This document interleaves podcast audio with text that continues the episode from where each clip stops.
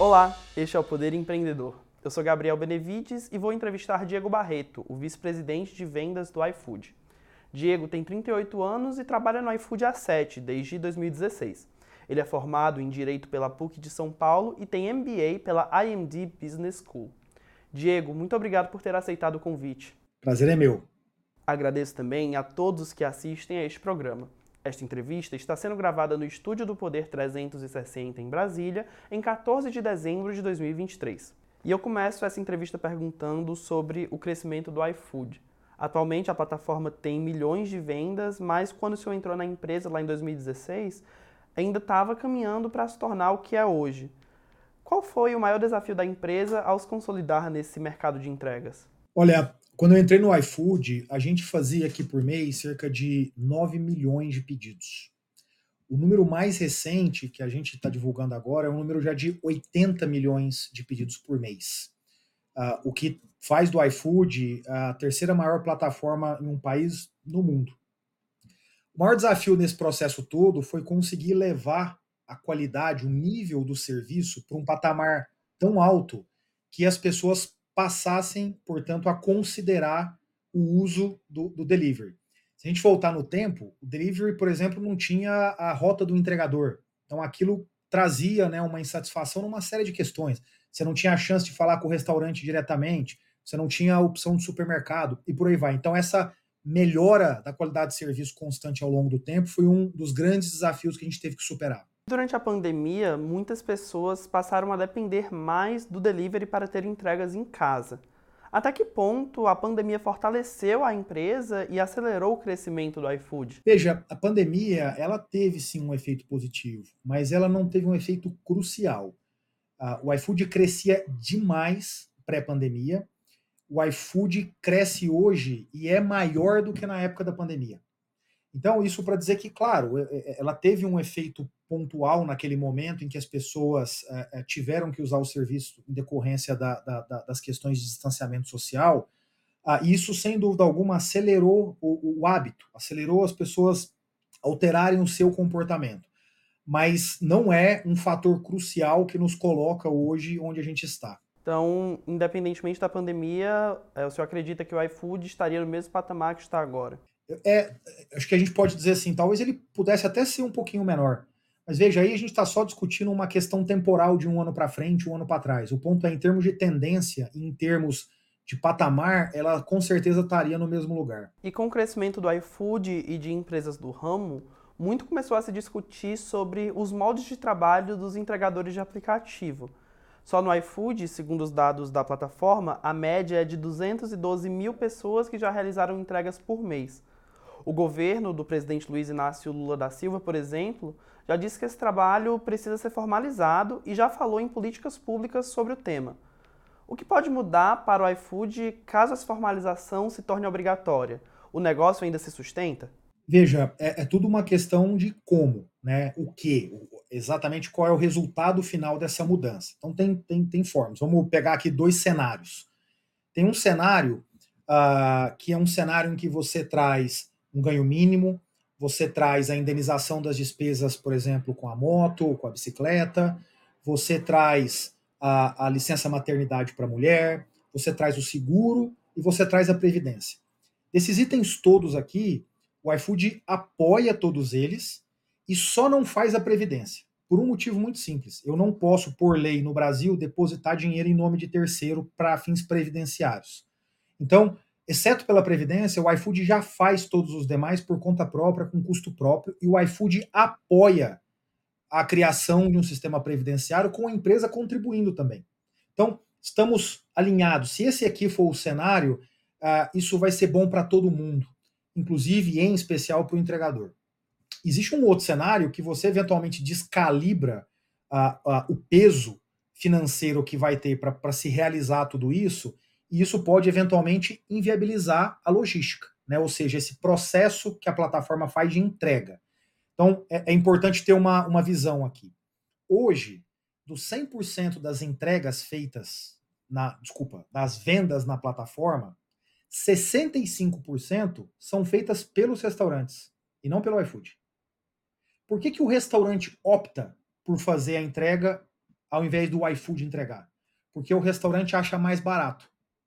Então, o grande ponto é, dependendo de como a gente calibrar o custo, esse custo da logística vai crescer muito. E aí o que vai acontecer é uma migração dos restaurantes.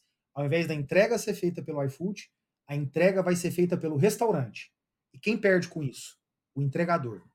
Porque no momento em que você descentraliza isso para 330 mil restaurantes espalhados pelo Brasil que estão hoje na plataforma, capacidade de fiscalizar do Estado, naturalmente, é muito mais difícil, é muito mais complexo. Portanto, na nossa opinião, o mundo ideal é que a gente encontre essa solução em que a gente dê a proteção, dê todo o aparato necessário, com equilíbrio financeiro, para que o iFood possa continuar sendo a opção logística e, portanto, inclusive, ser uma forma de o governo fiscalizar o efeito positivo uh, sobre os entregadores de forma muito mais fácil. E como que anda essas conversas do iFood com o governo para tratar sobre o tema mesmo? É, teve avanços esse ano? São esperados avanços no ano que vem? Veja, uh, nós uh, tivemos durante, eu diria que sete meses do ano, um grupo de trabalho organizado pelo governo que contava com diversos entes dessas relações, incluindo o iFood. Nós participamos de todas as reuniões, provemos todos os dados, é, temos as nossas opiniões, é, negociamos e flexibilizamos algumas delas, mas ainda não se chegou a um consenso. É, na ausência do consenso, não se conseguiu produzir um documento que reflita a intenção de todas as partes envolvidas ainda. Então, sob a ótica do grupo, é provável que não haja nenhuma, nenhum novo passo relevante neste ano. É claro que o governo tem a autonomia de propor um projeto de lei, por exemplo, e levá-lo para o Congresso para ser discutido. Mas esse documento, se for produzido, esse projeto de lei, pela autonomia do governo, naturalmente não é um documento oriundo do grupo de trabalho, porque não houve esse consenso. O grupo de trabalho vai continuar em atuação em 2024? Como que estão os diálogos para isso? A gente espera que sim. É, não, não, enfim, é, o governo tem a faculdade né, de estender esse trabalho ou de eventualmente encerrar essa, esse grupo de trabalho. A gente entende que sim, entende que é importante, né, um, um fórum muito rico para a gente trazer informações e para a gente debater em cima dessas informações. Então a gente fica com bons olhos a continuação dele. E mudando agora de assunto, né, falando da parceria do iFood com os restaurantes, eu queria saber quais são as iniciativas que a empresa faz junto a esses estabelecimentos para que eles possam crescer e se tem alguma novidade vindo aí em 2024. Bom, o iFood tem uh, inúmeras ferramentas para apoiar no crescimento de um restaurante. Acho que o primeiro que a gente tem são ferramentas de marketing que são automatizadas e providas para os restaurantes para que eles possam tomar a decisão de fazer seus investimentos de marketing em coparticipação conosco também. Então, é, é, esse, é um, esse é, um, é um dos caminhos. Tem um outro caminho que são os investimentos que nós fazemos de marketing e marca propriamente dita. Né? Ou seja, todas as vezes que a gente expõe a marca, em última instância, o que a gente está fazendo é gerando tráfego. E ao gerar tráfego, alguém está entrando na minha plataforma para consumir de um restaurante.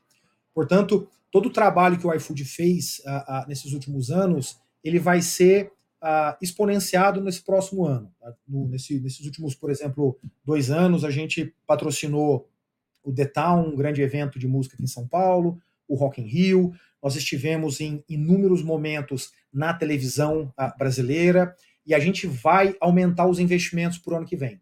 Então, a, a, gente, por uma questão contratual, ainda não pode é, dizer os lugares, mas o iFood vai estar tá vai levar a marca e, portanto, buscar o tráfego naquele que é considerado o maior evento uh, da televisão brasileira, também o da música brasileira, os dois principais eventos da, da música brasileira, e também um, o principal evento de cultura popular no Brasil. Esses são alguns, uh, algumas das ações que a gente vai fazer.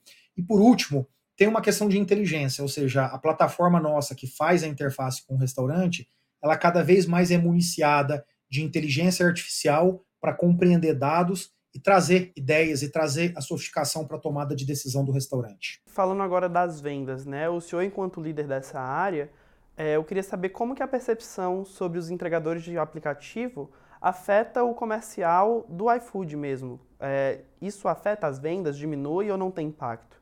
Olha, é, existe sim uma influência e é uma influência positiva. É, todos os dados de todas as pesquisas que a gente realiza mostra um alto grau de satisfação do entregador junto ao iFood. As pesquisas mostram que os entregadores têm um bom nível de renda aqui dentro, têm um bom nível de satisfação na relação com a plataforma, têm um bom nível de dedicação e vem o valor nessa plataforma que você tem muita flexibilidade para entrar e sair. Portanto, esses números nos dão a confiança de que essa mensagem é passada do entregador para os consumidores em diversos momentos de ponto de contato, que reforça reputacionalmente a marca perante o consumidor. É claro que tem muitas coisas para serem ditas e tem muitas imagens que são criadas em função é, é de, de, de, percepções e de, de determinadas uh, ideologias de como se olha para esse tema, mas a realidade é que os, os números mostram uma satisfação muito grande e, portanto, um impacto positivo. Falando agora das estratégias de vendas, é, o senhor adiantou aí algumas informações de que, por exemplo, vai fechar uma parceria com o maior evento da televisão brasileira, eu imagino que seja um reality show.